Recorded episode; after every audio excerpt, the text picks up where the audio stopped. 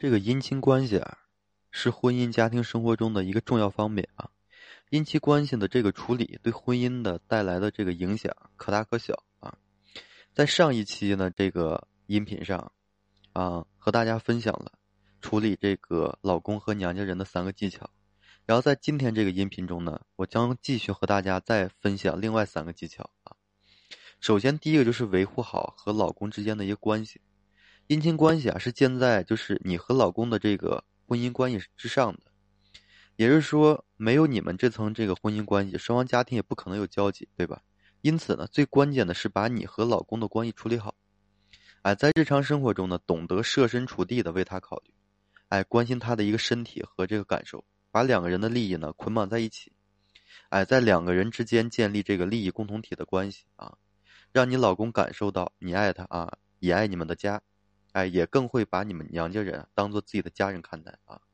这是其一。其二呢，就是切记让娘家人介入这个你们之间的感情，因为有些女人啊，结婚后啊，跟老公啊，因为点小事可能是吵架，哎，喜欢离家出走，哎，跑回娘家呢，跟娘家里啊哭诉，抱怨对方的不是，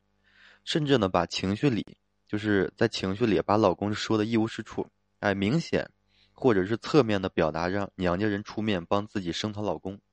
这样的做法呢是极其不合理、不合理的啊！我在以前的这个音频中也讲过，它不但没有解决你们夫妻俩的问题，反倒会让这矛盾升级，哎，将两个家人扯进都扯进来，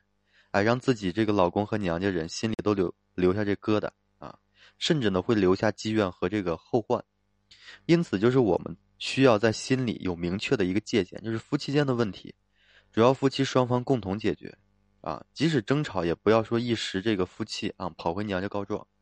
如果需要第三方调解，也尽量客观的描述事实啊，让调解人呢更加客观的了解事情的来龙去脉，啊，去给你们更好的站到一个公平的角度去给你们解决，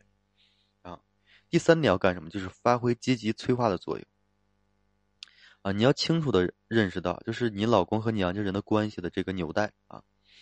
要让两方建立良好和睦的关系，则需要你在中间呀发挥好这个积极催化的作用，哎，多找机会给各自，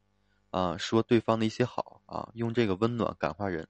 比如说你从娘家回来，可以跟老公说，哎，我妈知道你爱吃这个什么马蹄糕啊，今天特意早起哎做好了让我给你带回来吃啊。跟家里的跟家里人打电话呢，可以跟爸爸说，哎，我老公知道你喜欢喝茶，让我下次呢回去给你带两盒茶叶啊。像这样的平常小事啊，都是非常暖心的，哎，可以帮助你们建立更多的温情和亲情。所以，作为女人啊，老公和娘家人可以和睦相处，相互关爱，不仅可以避免很多家庭矛盾，同时呢，也可以让他们同时成为自己这个强大的后盾。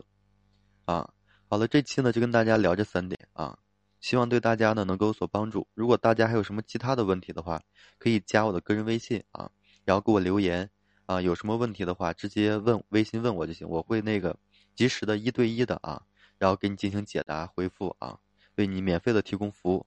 好了，这期就到这里，感谢大家的收听啊，谢谢大家。